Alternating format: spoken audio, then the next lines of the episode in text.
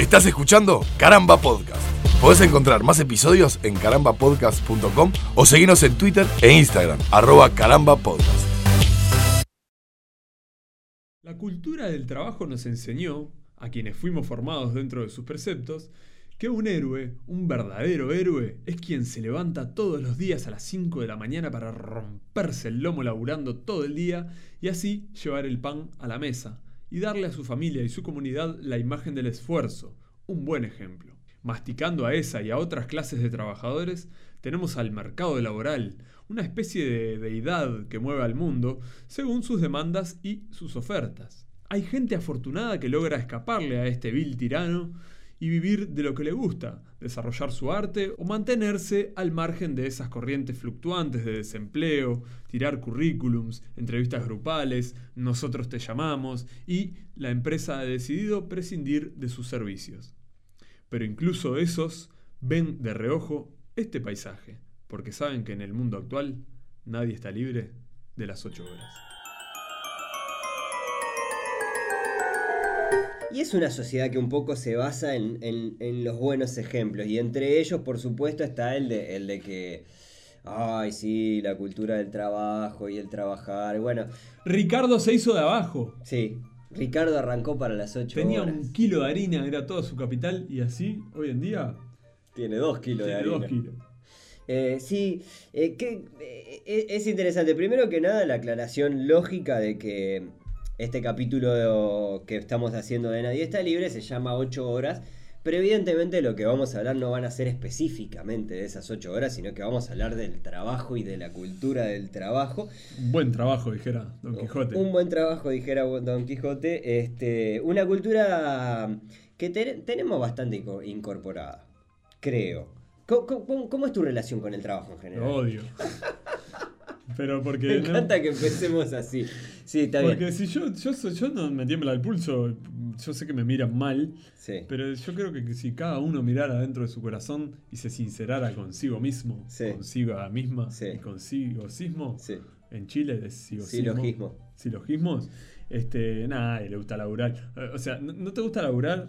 Como yo decía un poco al principio en, esa frase de arranque, en esa especie de, estas diatribas que hacemos, este, tener que ir y cumplir un, horario y laburar para otro y toda esa cosa, este, yo qué sé, eh, eh, no, es agradable del todo. Si yo viviera de lo que me gusta o si yo me pudiera... Yo he sido mi propio jefe, tuve una unipersonal y todo, durante un año y algo. Sí. Y, pero es muy complicado también. El laburo en sí es complicado. Yo ahí tengo, tengo varias salvedades. Primero, el trabajar para otros. Ya me vas a llevar la contra. Yo soy, soy eh, hay, una idea que, me queda, bueno, hay una idea, hay varias ideas que me quedan bastante marcadas del, pensamiento marxista, pero una de ellas es el, el, no ver el fruto de tu trabajo. Eh, que básicamente tiene que ver con el trabajar para otro. Vos lo que haces es nunca ver el, trabajo completo, ¿no? Pensando en una, en una idea fordista de, línea de trabajo, eh, vos lo que haces es una parte y después el, todo... El producto total. El, producto total. sabes si está, es el tornillo que apretás como Chaplin, ¿no? O sea, en, tiempos modernos, Chaplin, esos tornillos que aprieta, ¿no? Con las manejitas, él no sabe si son para un auto. No, no nos enteramos en la película tampoco, si no me equivoco, y creo que parte de la idea, si es un auto, si es una heladera, si es... ¿De qué era la línea de producción esa? era una línea de producción genérica. no sabemos, capaz que era una fábrica de andas a ver. Bueno, eso, eso por un lado con respecto al, al, trabajar para uno y al ver además el, el resultado de tu trabajo, pero yo creo que igual, para ser honesto, para hacerte bien honesto, Piche, ni siquiera trabajando en algo que te gusta. Yo tengo la suerte, la, enorme suerte de después de muchísimo tiempo de trabajar en trabajos que no me interesaban. Claro, por, porque hay que laburar. En absoluto, claro, porque, porque además hay que laburar. Sí, sí, sí, claro. Ah. Tengo la suerte de estar trabajando en algo que me gusta. Y si me decís, si el día de mañana podés dejar de trabajar y vivir el resto de tu vida como un jubilado bien, bien agraciado, digamos, es decir, tener una buena jubilación, una un gracielo, dijiste. Un gracielo. Una suculenta jubilación. Ah, yo me voy a la mierda, pero sin pensarlo. Panza arriba en la catrera. Panza arriba en la catrera, no. ¿no? Esa, eh, no, esa es una pequeña diferencia. Yo creo que, creo que la, el- la obligación de cumplir con determinada rutina en, en cierto punto está buena y es sana porque además te saca de, de- de- de- del ostracismo Sí. horrendo. Eh, hoy en día estoy en esa tesitura, de que aunque mi trabajo no, no me encante, lo hago con gusto porque me permite disfrutar Salir. el resto. Total. Y entonces, bueno, es una un medio para llegar a un fin. Ah, Pero en definitiva, digo, tampoco es que estemos muy, muy arraigados con, con la idea del, del, ah, no, sí, vamos a trabajar que está buenísimo. No, no está bueno trabajar. ¿eh? Es una cosa que tenés que hacer. Si pudiéramos vivir para la joda, probablemente viviríamos, no sé si para la joda, pero pegando en el palo. yo dormiría como un, Eh. Como un beduino. Claro, viajar de un continente al otro, de playa en playa. Ah, y, claro, sí, por, sí. por favor. También. Pero bueno, pero eh, estamos, estamos en la cultura del trabajo y sí, hay, hay, hay un montón de preceptos que se asocian a, a- a la vida laboral que, que me parece que está bueno para trabajar. Una de ellas, y, y ya que si vamos a empezar por algún lado, empecemos por el currículum. Fua, qué momento. Currículum vitae, que es una cosa que se sigue haciendo... ¿Se sigue haciendo el currículum? Bueno, sí. sí, Alejandro. Sí. ¿Hace cuánto que no actualizas tu currículum? ¿Qué, este, tipo, lo, lo último que dice lo más a- a nuevo que tenés en tu currículum, ¿qué es? Sexto de liceo. Qué ¿no? buena pregunta, Mario. Y lo que pasa es que la última vez que entré a un trabajo por currículum fue al, al último call center en el que trabajé. Claro. Antes de tu, tra- tu trabajo anterior a tu trabajo actual. Mi traba- el trabajo anterior an- a mi trabajo. Estamos actual. hablando de hace casi 10 años, capaz. No. Y No sé si sí, tanto, pero- sí, sí, sí, casi 10 años. Casi 10 Claro. años. En algún momento sé eh, tirarme más para, para el lado de, bueno, vamos, vamos a ponerle un poco de onda al currículum, que no fue decorarlo, sino fue eh, exagerarlo. Es decir, cuando, cuando a lo que veía es que el, el documento de Word que tenía una fotito pegada arriba y los mismos, Sí. los mismos teléfonos de referencia y demás, dije, bueno, te voy a hacer un currículum como se me canten las pelotas. Y yo creo que te lo llegué a mostrar sí, en me algún acuerdo momento. de eso, me estoy acordando en este momento que quiero que sepas que es una idea, da, hay gente que sabe que yo curto Twitter Sí. y, y es una idea que yo tomé de ahí, original, para modificar mi avatar. Periódicamente. La de empezar a trabajar. Claro, Bueno, co- co- contalo y después si querés yo no, me en, explayo, en- pero en no- realidad no básicamente era, lo que hice fue sacar una captura a mi Facebook, que era la red, la red social por excelencia en ese momento. Sacar una captura. 1984, estamos hablando. 1984, 1985 si me apuras.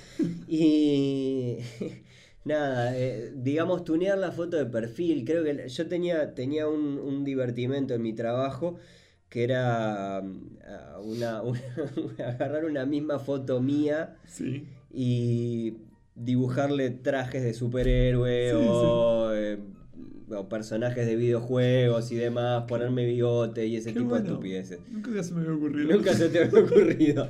Este, pero pero ta, era una, una cosa que hacía en mi laburo porque estaba muy embolado y porque realmente después que limitaron el internet tenía muy poquitas cosas para hacer aparte de trabajar, que era lo que no me gustaba.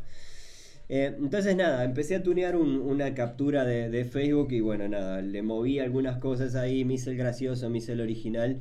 Y de hecho por ese currículum me llamaron de algún lado. Obviamente publicidad, ¿no? Eh, evidentemente, Claro. el, el- el vínculo, el hipervínculo iba a ir para la publicidad o, o- o artes afines. Y el gesto de las comillas que ustedes no vieron. Sí, pero bueno, nada, eso, fue, fue como mi primer intento, mi primer, mi primer, eh, nada, rompamos con, con la formalidad, ¿no? Mi primer ruptura con la formalidad de las ocho horas, digamos. De- con la formalidad de no, tenés que hacer un documento en Word que diga... eh, Sí, formación, no sé qué. referencias laborales, Experiencia eh, profesional. experiencia, pro- estudios cursados, estudios... Claro, Ay, el por diámetro favor, del qué colo. caída de pelotas. Sí, sí, sí. Qué caída de Bueno, pelotas. en, en casa, un poco lo que pasó fue yo tengo un hermano que es 8 años mayor que yo. Ujú. Y claro, eh, había en la computadora de la, de, de la familia, digamos, estaba el archivo que decía currículum vitae, ¿Mm? porque es el vitae, ¿no? Que creo que se- según me enseñaron a mí Sí, en sí. latín es vitae. Ah, vitae. Sí, Bien. vitae, vitae. Correcto. Nariz de chancho. Y este. Y claro, estaba el currículum de Juan de mi hermano y empecé a trabajar sobre eso. O sea, le fui cambiando las fechas y, le- y el mismo archivo lo convertí en el currículum mío. Claro. Y con ese primer currículum fue que salí a buscar laburo. Y creo que hasta el día de hoy, más o menos, he modificado siempre el mismo archivo Han pasado. Un documento del 76. Es que más o menos yo tenía 15 años cuando armé mi primer currículum, que ya había laburado en alguna cosa. Pero bueno, para empezar a aspirar a. No, no, men- mentira, tendría 17, ponele. Había laburado a partir de los 15 en alguna cosa. Y Ajá. era ese mismo archivo y hasta el día de hoy, eh, con la salvedad de que dejó de ser un archivo de Word y pasó a ser un archivo de Google Drive, ¿no? De Ajá. Google Docs o como poronga se llame. Cambiando la foto, también me hice el loquillo, puse una foto que no era una foto tipo fotocarnet, una foto que me había sacado, una... La foto de Homero con la torta. La de, ¿te acordás la del currículum? mordiendo la torta de cumpleaños con todos los ojos rojos. Este, Pero es que, pará, pe- perdón que hago, que hago No, paréntesis, pero creo que en el momento que hice la estupidez esta de, de- de lo, de lo de Facebook, era, era como una ganas de... Po, esto es una, es, es una farsa, los currículums son una farsa, son una, una farsa enorme, son una invitación a que la gente les mienta. sí, Em- Sa- ¿sabes de qué me acuerdo? Del, del Sí. episodio pasado de Nadie está libre que hicimos de derrota. ¿Sí? Cuando no tengo nada que perder. ¿No? Totalmente. Ya no tengo nada que perder. El Laburo desempleo, tengo. el desempleo lo tengo Lo en tengo este asegurado, bolsillo, claro. El Eh, no ya lo tenés, como dicen los motivadores, ¿no? Claro. Ah. Y, y, bueno, nada, nada, perdón, te, te interrumpí, me estaba No, faltando. a lo que iba, me, me derivé en lo de la foto, pero por ejemplo, un trabajo en el que yo estuve casi tres años, que tengo hermosos recuerdos, fue una experiencia muy buena. Yo trabajé como editor en un sitio web, escribiendo y editando artículos sobre cómics, sobre videojuegos, sobre libros, sobre toda la mierda esa que nos gusta a nosotros. Entonces, a ese laburo entré y una de las primeras cosas que me dijeron en la entrevista fue, me llamó la atención tu foto de- del currículum. Y la foto era, en lugar de ser una foto carnet, era una foto en la cual yo estaba a un tres cuartos de perfil, mirando como en diagonal hacia arriba, mirando hacia una mano con una cámara que me estaba sacando una foto. O sea, me sacaron una foto mientras me sacaban una foto. Ajá. Otra ¿Y amiga. ¿Por qué elegiste esa? Porque salía, salí bien, salí entre serio, informal. Estaba con una camiseta de los redondos, además. Pará. Eh, Pero bueno, estaba prolijo, de pelo, barba. Y estaba como. ese, ese currículum, esa foto la elegiste para, para el currículum a presentar en ese sitio. Es decir, ¿pensaste el público objetivo al que, al que te estabas presentando? eh, bueno, no específicamente para ese, pero para una serie de lugares a los que me presenté similares. Con un perfil más Claro, creativo, claro. Más, más, más canchero, Este, más joven. Sí, sí. Las últimas veces que, que armé mi currículum con foto, de fondo se veían mis libros de Pratchett, mi, mi- o sea, el estante donde tengo los 41 libros del mundo disco, y que incluso está decorado con un Darth Vader y alguna cosa más friki así, una- un maestro Splinter, el Usagi Yojimbo, no sé. Perdón, es que... es- Está Ant-Man. me- ¿Entendés? Pero como para presentarlo de unos perfiles más, bueno, está, yo soy esto también. Y de hecho, en los últimos currículums que presenté, ¿sabes qué foto tienen? no, Ninguna. Porque si te interesa mi cara, llamame y conoceme, bebé. claro. Claro, no me contrates por la estaba- cara. Estaba pensando ahora en, el, en, el, en todo el fotobombeo y en todo. Realmente cuando, cuando está todo perdido, cuando no tenés trabajo y es todo una mierda, o, o tenés un trabajo que, que, que nada, que, de- con el que te estás sosteniendo y ya estás cansado de que te reboten de, de todo un montón de lados. Yo creo que, no sé, a mí por lo menos me empieza a dar para, para, este, para este otro lado más, más bardo. Más bardo, muy entre comillas, ¿no? Pero me dan ganas, no sé, de poner foto de la chota Claro. como foto de perfil o... o- Foto, realmente el, el fotobombeo eh, áspero, no, me, me parece que un, un currículum no define para nada a una persona como un potencial trabajador. Me parece que lo que define es, eh, lo que puede llegar a definir en todo caso es qué tan consciente sos de lo sumiso que tenés que ser para... Bueno, ¿Me, me explico? sí, sí, sí. O, o qué tan consciente sos de que tenés que ser más canchero, ¿no? Y poner una foto con una camiseta de los redondos, por ejemplo, o, ¿entendés? ¿Qué? O no poner una foto. O no poner una foto. Porque yo qué sé, es como decir, como cuando decís, ah, yo voto en blanco porque estoy, con esto estoy haciendo un. ¿No? Estoy mandando un mensaje bueno. Claro, pero no, Es, no no es, el, no es el no querer el trabajo, es el... el, el ta, yo supongo que lo que esperan del currículum es que vos aceptes que las reglas de juego... Vos estás acepta- aceptando justamente de- determinadas reglas de juego para jugar.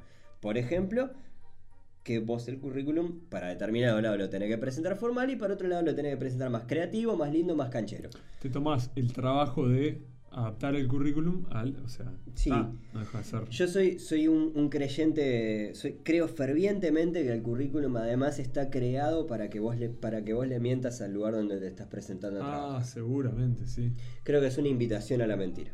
Y los- mm, o sea, la, la gente de recursos humanos, no sé qué, ya, ya sabe que en. Sí. ¿No? Este, De- inglés, el nivel de inglés medio, al medio claro, alto. yo qué sé. A mí ves con el inglés. Nivel de portugués. Sí, porque Sí. todos decir- sabemos decir, ¿no? Eh, Feijoada. eh, no sé yo, Lu. Un tillolu. Está. A mí me pasa con el tema de los idiomas, por ejemplo, mi vieja es profesora de portugués, tú lo sabes. Este, tú lo sabes. Eu sei, sí. Sé. No. Ah, pipoca, no. Eh, no es. Toda la vida lo tuve en la vuelta del portugués y es un idioma que, que no sé si es por haberlo tenido tan cerca siempre, pero No, no, es porque es horrible. es horrible. Es horrible. Es Nunca, lo terminé de, de adquirir del todo. O sea, Sí. sí, me defiendo y. Pero no, no es. O sea, no tengo un nivel nativo ni un nivel. Y con el inglés me pasa que tampoco tengo. No tengo ningún papel que diga. me- y me pasa, hablando del currículum en general, con muchas de las cosas que yo sé hacer, Sí. no tengo papeles que certifiquen que realmente sé hacer esas cosas. Se- totalmente. sentame a hacer la tarea sen- o dejame parado, no sé, tampoco me hace. Y la hago, y la voy a hacer muy bien. O bien, o yo qué sé. O capaz que la hago mucho mejor que gente que sí tiene el papel que dice que la sabe hacer.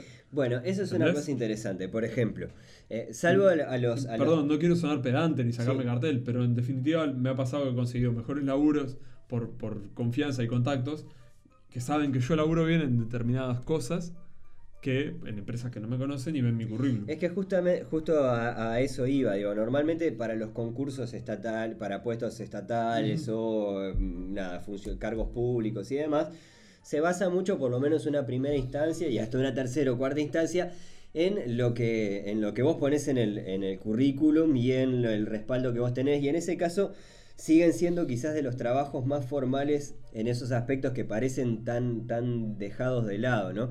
Yo siento que en, que en, que en las entrevistas, si quiero, si quiero soy demoledor.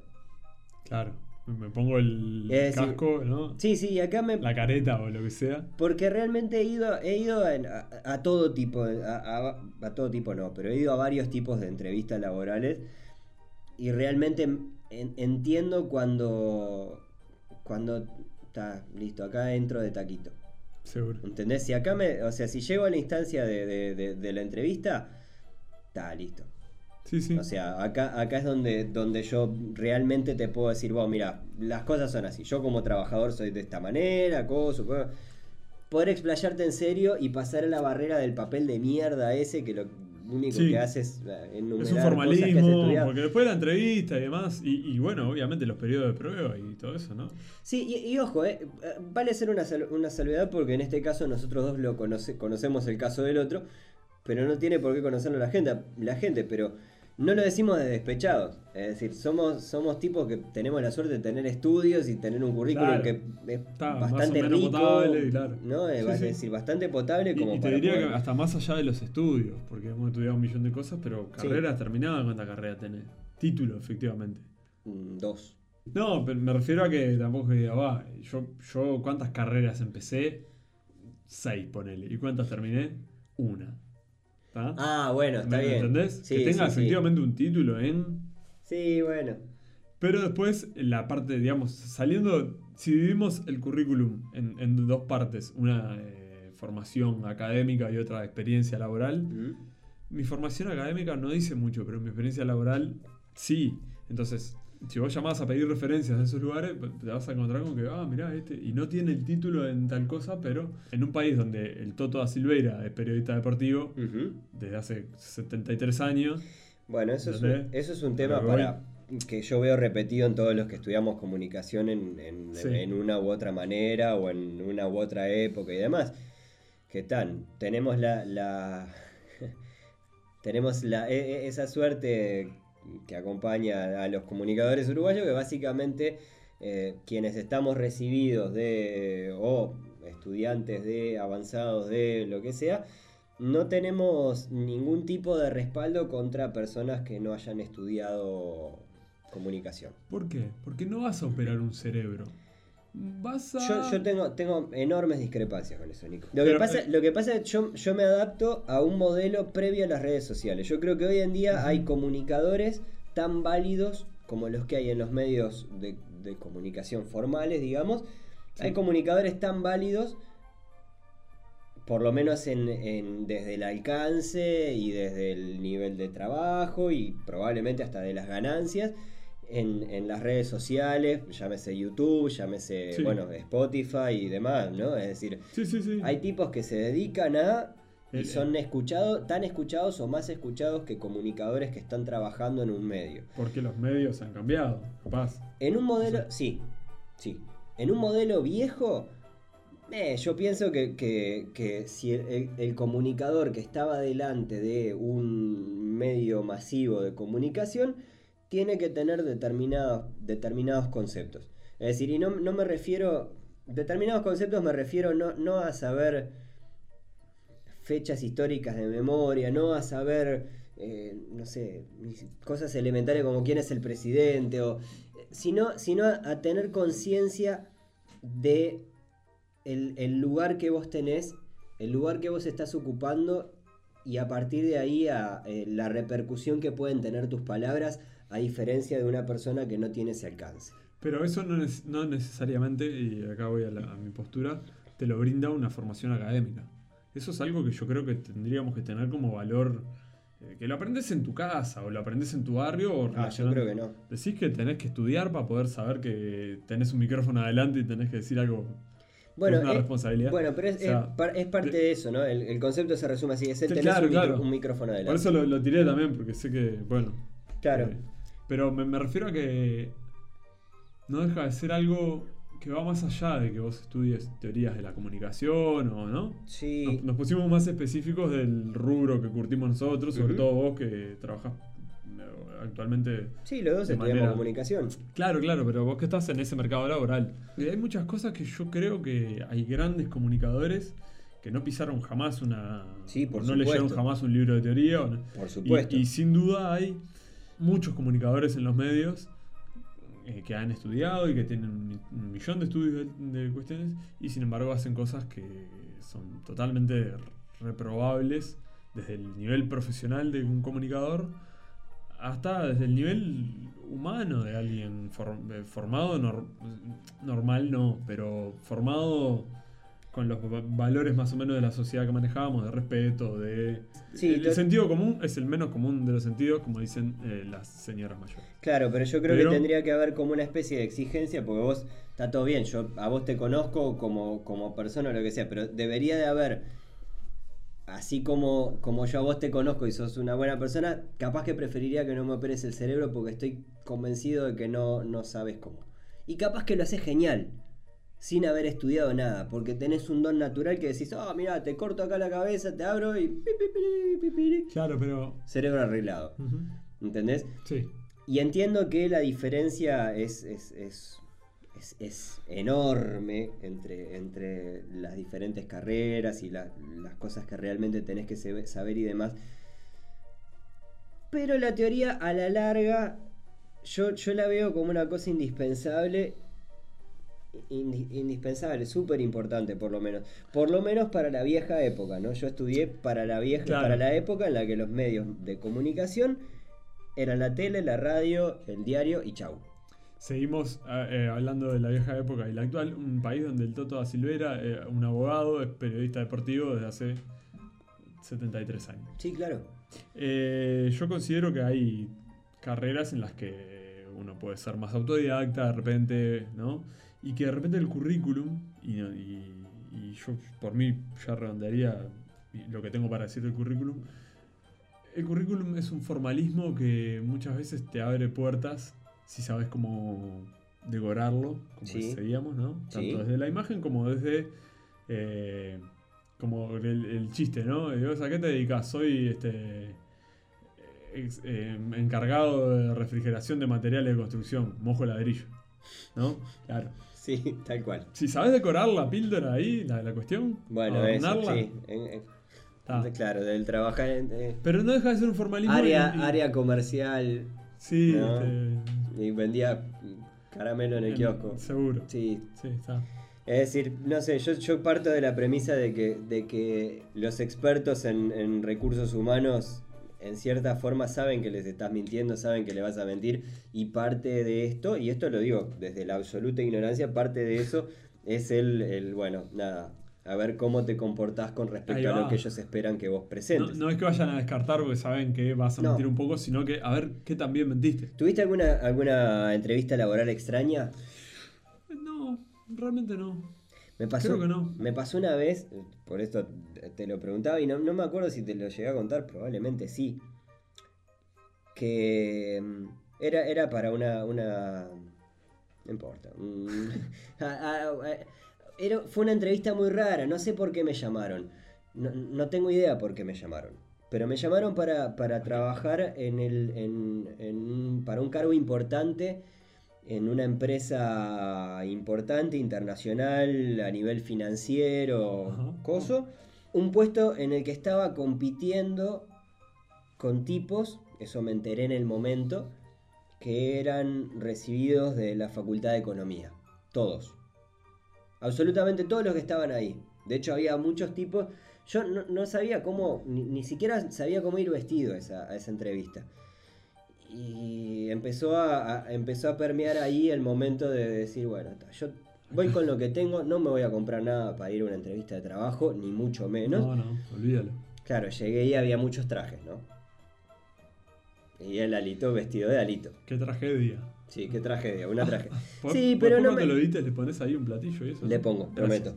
Eh, pero más allá de eso, medio que no, no- no me, no me llevó a achicar.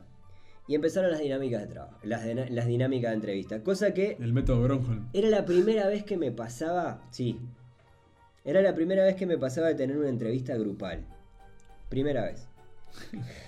Y empezaron los ejercicios, ejercicios, eh, onda, ejercicio lúdico. Si fueras una... eh, Imagínate que sos una figura de, de- que puede ser eh, del mundo del cine o del mundo del deporte y... Y Tu- viste, Tu, gesto de encargado de recursos humanos, quiero que sepan que es. vos- mi, mi- mi cerebro empezó a pirar. Primero, primero que nada quiero confesar que cuando empezó la entrevista, nada, había los dueños, gente representante de, de- de la empresa estaba charloteando, eh, sí, que nuestra empresa, visión, misión, no sé qué, Alito se durmió. Tranqui. Se, se- se quedó dormido, Porque cabeceó. no decir nada también es decir algo. Me dormí como un campeón. Pero cuando empezaron estas dinámicas, yo empecé a flashear muy, muy mal con respecto a, vos, loco, no, ni, ni siquiera me has dicho cuánto voy a ganar. Que eso es una Ay, cosa que me rompe ay. muchísimo las pelotas. en un ambiente. Vos, antes de empezar a vestirme, que me pinte de canario, ¿no? Es decir, que me, que me pinte de amarillo así y empiece a cantar como un canario. Vos, decime cuánto voy a ganar y cuántas horas querés que Ah, trabaje. eh, cuando te ponen aspiraciones salariales. Aspira- Decime vos cuánto vas a pagar. Yo no tengo que decirte nada. Claro, muchacho. Yo cuánto quiero ganar, 100 mil dólares por rascarme bien la chota con un palo. Pero, pero decime cuánto voy a ganar, sos vos el que va a pagar. No es tan difícil, Claro, muñeco. poné ahí, yo qué sé, son Si ya sabe cuánto me vas a 40 pagar. pesos la hora, ¿no? 36 horas por día. Y sí, este, mm, más ¿Cuán- allá, ¿Cuántas horas te gustaría que trabajara? claro, ¿eh? guiño guiño. Yo qué sé, no sé. Yo qué sé, ¿qué, qué- qué querés Por que diga? favor. Ahora, este, voy, eh, ¿querés redondear eso de la entrevista? Sí, ¿Tenés sí, re- más? redonde- Perdón, sí, sí, no, no te perdón, cortar, pero- Empezaron las dinámicas estas estúpidas hasta que en un momento llegó al- el, el, el, el, el sumum. No fui el primero en irme. No, la si, había, emergencia médica. si había ido alguien. No, no, no, no. Ah, Había, ya se había ido alguien, pero porque no tenía más tiempo, no sé qué, se tenía que ir. Y dije, bueno, está menos competencia para esta estupidez, para este freak show que- al que estoy asistiendo, ¿no? Trajeron un balde, una, una, una batea llena de legos. de fichitas de para fichitas armar. de Lego para armar. Este, la dejaron ahí, no sé qué. Le dijeron, bueno, está, y ahora tienen que crear un emprendimiento, un proyecto, un algo, ¿no? Se van a poner en equipos. Y estamos hablando que íbamos, ya a esa altura, tres ejercicios, debe haber sido el tercero. Eh, había como, hacía como 6 horas que estaban ahí adentro. Tres ejercicios, piche. Claro. Tres ejercicios de, de- de- Ay, de eh, es como para pararse y decir, sí, mira, voy a poner un emprendimiento de meterle Lego en el orto a la gente. teatro, encastre No. de, fichitas. ¿Pero qué mierda me Plasticina estás hicieron hablando? también. Plasticina, ¿no? Ese fue el momento en el que me fui a la mierda. ¿Te paraste y te fuiste? Sí, me paré. Era parte de la prueba, probablemente. Sí, sí, cuando trajeron las cosas dije, no, macho, Eh, Ta, no sé, mira, si querés, si, si querés en algún momento, yo no sé a qué hora se van a poner a hablar de cuánto me querés pagar por mi trabajo. sí, sí. Pero yo ya estoy acá hace 45 minutos jugando a jueguitos de, de cosas. En un cumpleaños infantil capaz que lo hago con ganas, pero acá me estoy envolando. Sí, Y sí. Cuando, cuando llegue esta parte, si querés me llamás por teléfono, lo tenés anotado en mi currículum, que la próxima te pongo una foto de la chota así, Claro. porque te la mereces. ¿Cuánta chota voy? Hubo mucha, hubo, Bueno. hubo mucha. Eh, Es muy tarde, digamos, la No, gente en, que... en- en prolijando un poco porque nos hemos quedado mucho en, en el ingreso a las 8 horas Sí. y hay un después.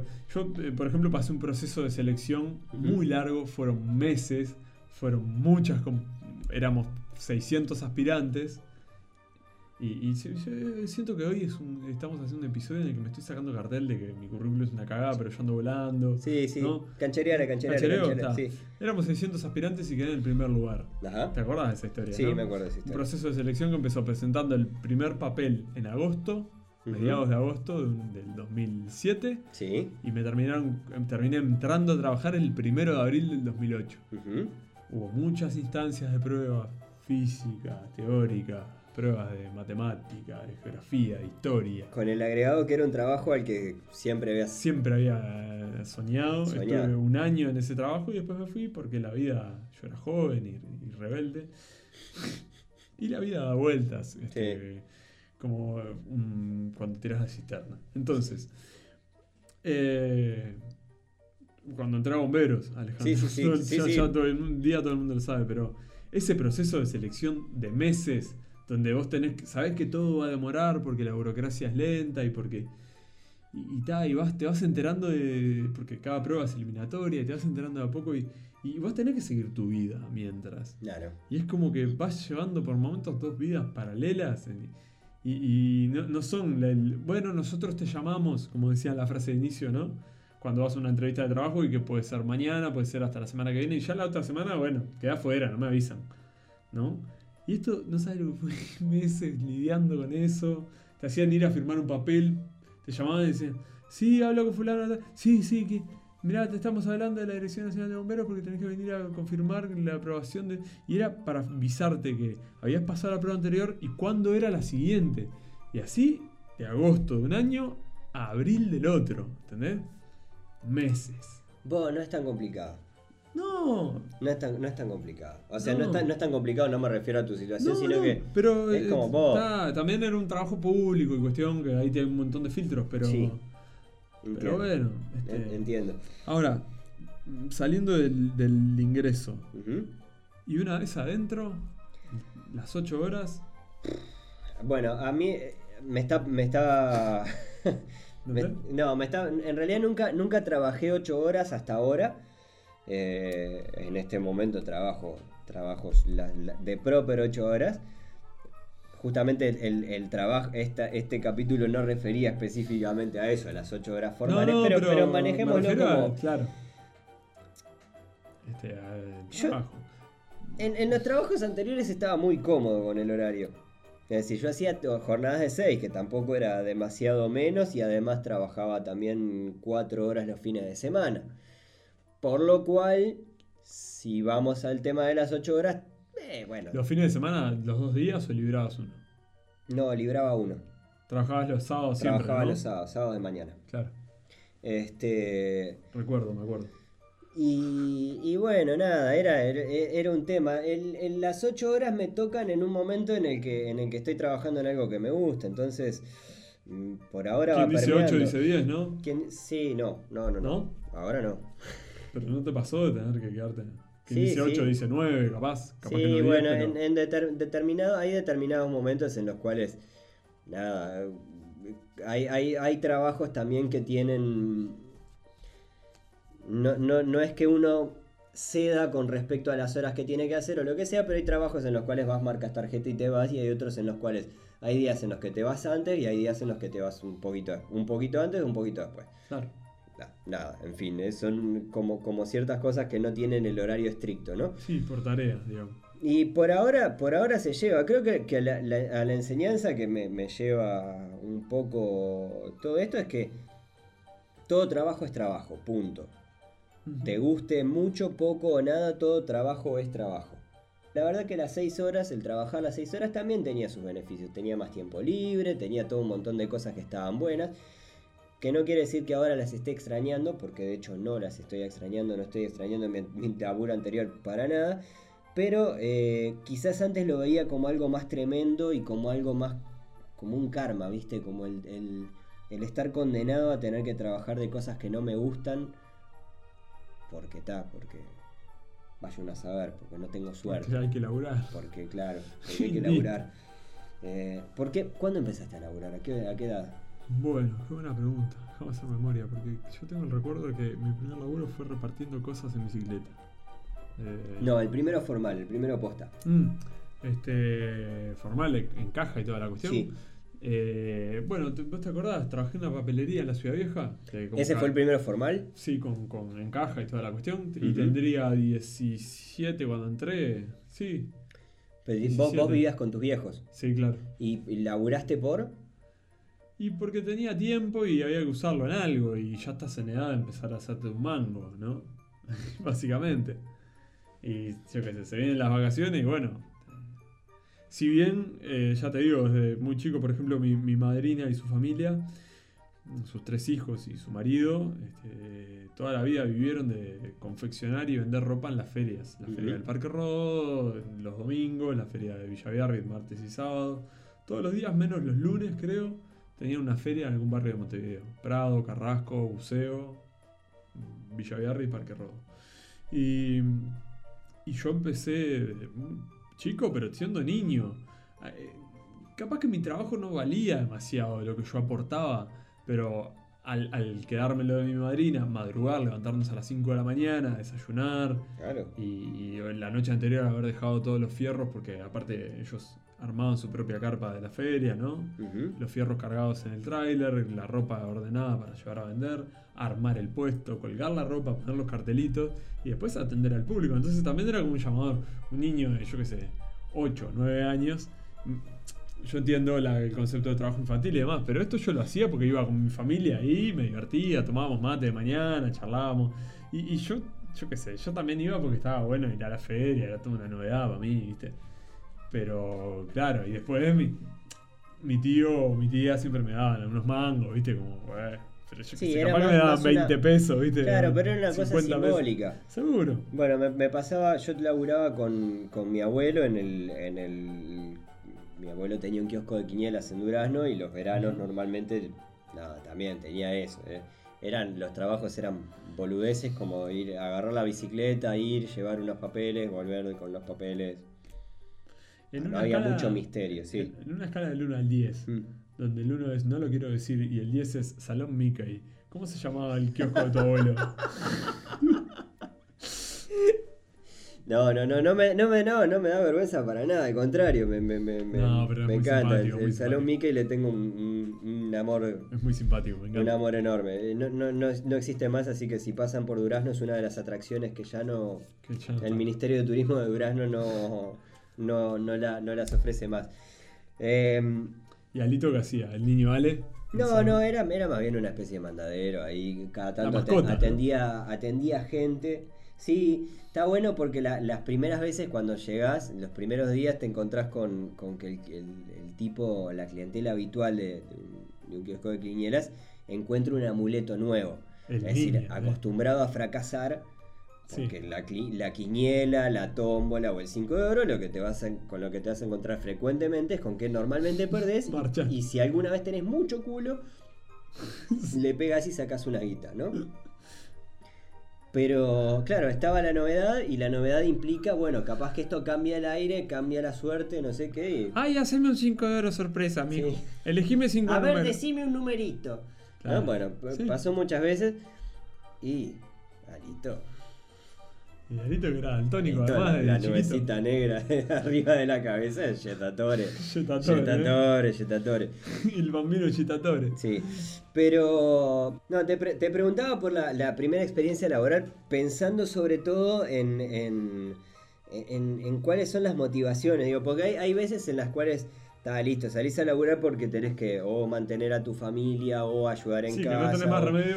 Que- Claro. Que, tampoco es el caso nuestro. Yo, No, no, no, por lo menos, no, no, no ha pasado. yo creo que por lo menos en las más fuleras que pasó en mi familia, yo no es que haya tenido que salir a laburar porque era muy chico capaz, pero por lo menos entendí que cuando comentaba que el laburo, tenés que laburar, cuando hay que laburar, laburás. Si precisás trabajo, laburás de lo que sea que aparezca.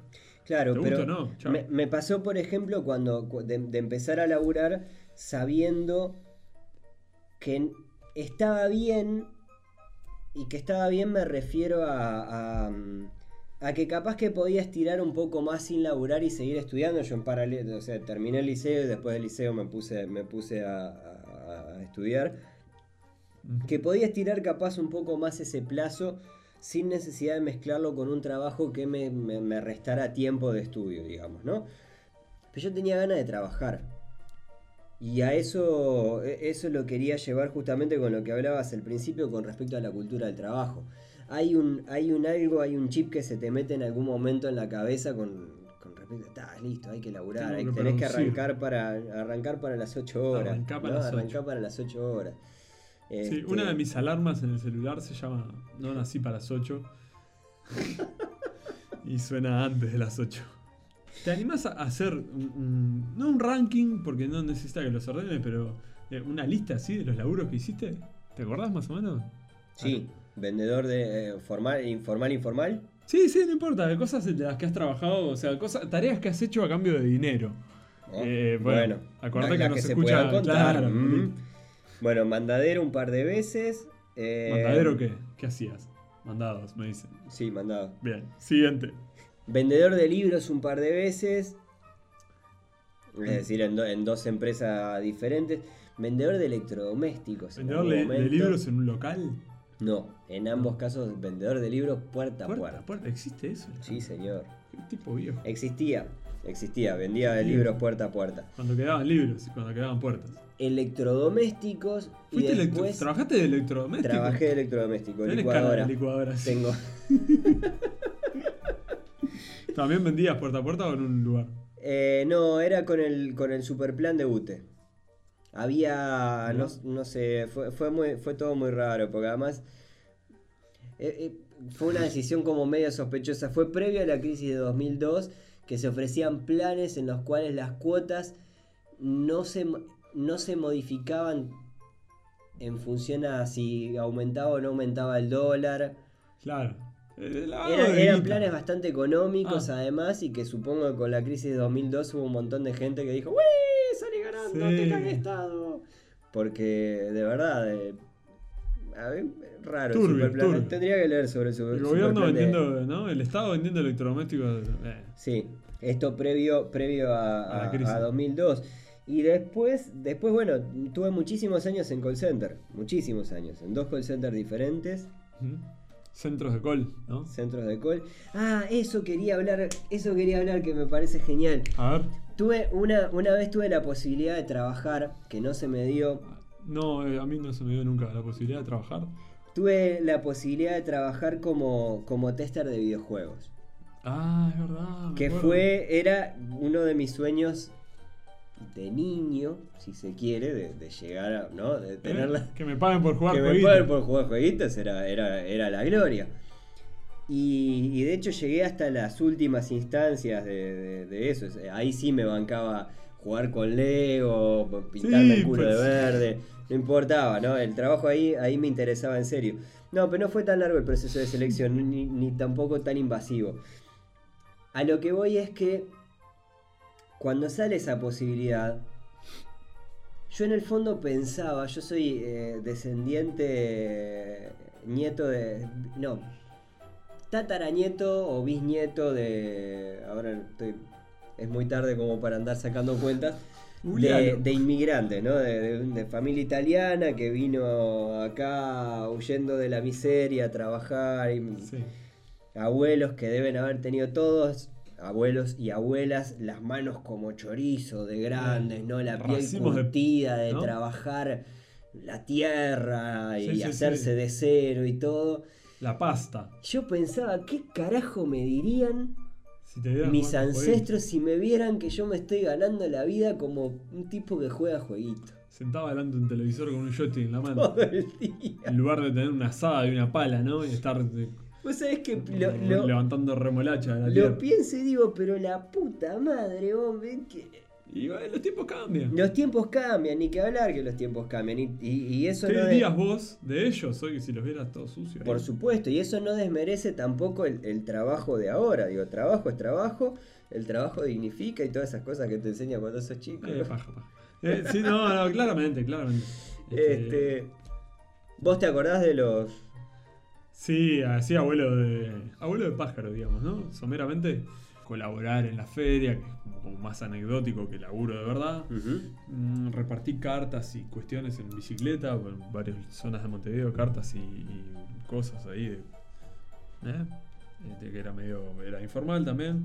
Eh, trabajé como mozo, barman, este, ayudante de pizzería en un par de veranos seguidos en el club de Jauregui. El laburo de verano. Qué divino, aparte, me quedaba ahí, era un quilombo todo. Este, este, sí, sí, yo era el, el ayudante de pisero. Claro. Ahí yo siempre rompo los huevos, que aprendí a cortar pizza. Después, este, sí, bueno, ca- también cadete y atención al público y cuestión en una papelería, kiosco gigante ahí en la Ciudad Vieja. Después este, fui bombero.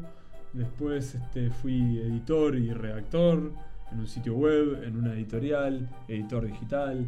Este, ¿Qué más? Fui encuestador telefónico, eh, un laburo al cual volví. eh, trabajé como. Tuve una unipersonal de edición y corrección de textos.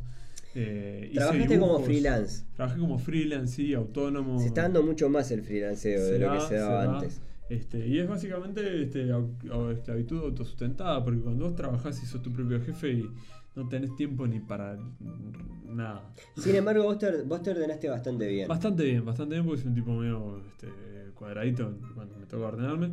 Sin embargo, eh, Lo digo porque cuesta. cuesta mucho y me desordené socialmente, o sea, mis tiempos naturales de forma de ser predominaron respecto a los tiempos sociales que son los que te suelen marcar la cancha cuando trabajas con más gente. Eras un, un jefe autoexplotador. Sí, era un autoexplotador, pero además este, de repente trabajaba hasta las 3, 4 de la mañana y me levantaba a las 12.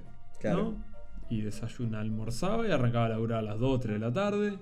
Laburaba un par de horas, cortaba, descansaba un rato, me, me- me armaba el mate, no sé qué, y después reenganchaba y trabajaba.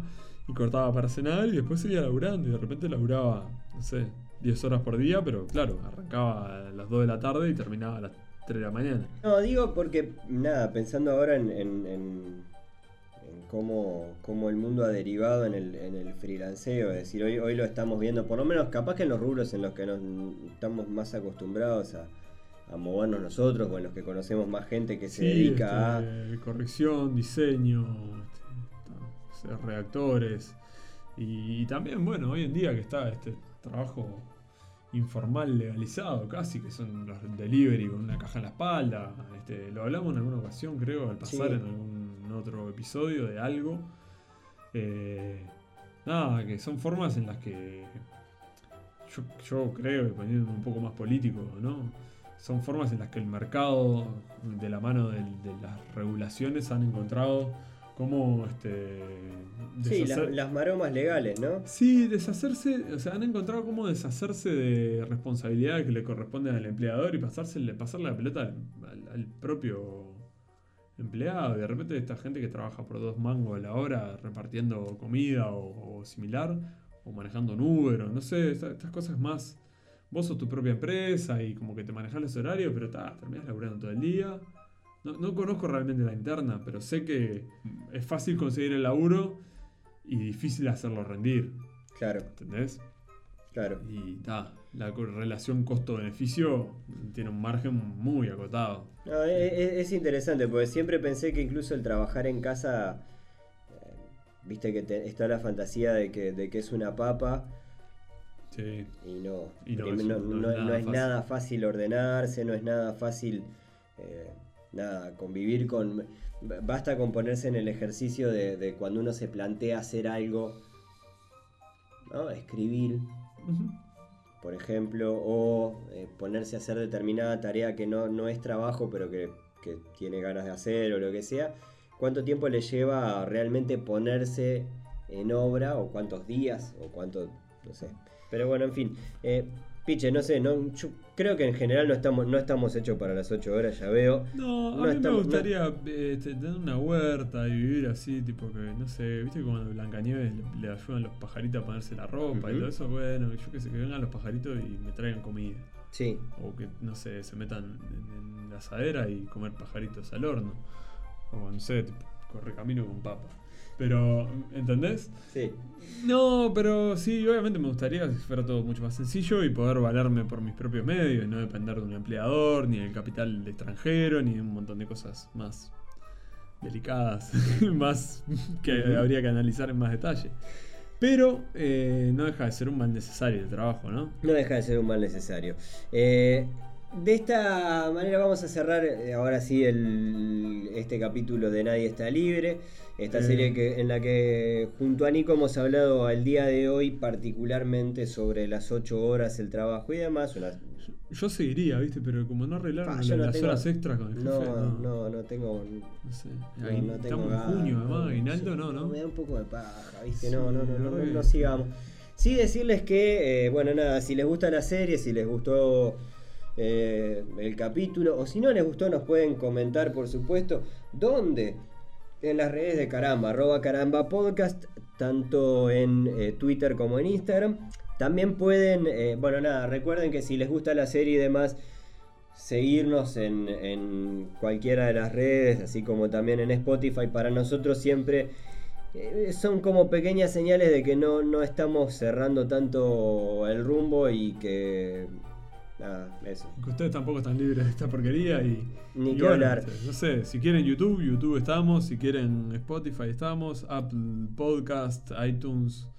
Este. Todo, me- señales de humo. Si tienen eh, videoclub en el barrio, vayan que seguramente encuentran algo. Sí, dicho esto no me queda más que decir que lamentablemente nadie, nadie, nadie está libre de las 8 horas.